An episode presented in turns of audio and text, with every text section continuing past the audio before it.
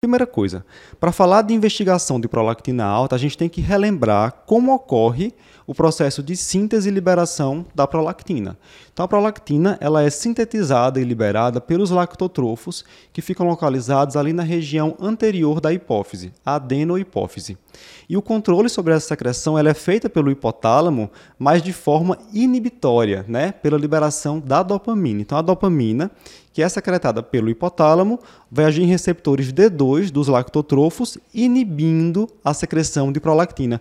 É um pouco diferente do que a gente vê com os outros com os hormônios outros hipofisários, hormônios. né, Patrícia? É. Então a prolactina tem um tônus sempre como se fosse permanente ali, inibitório, inibindo essa produção e secreção de prolactina. Tem algumas coisas que vão estimular essa secreção, tipo sucção mamária, que é o é o potencial principal estímulo na época da amamentação.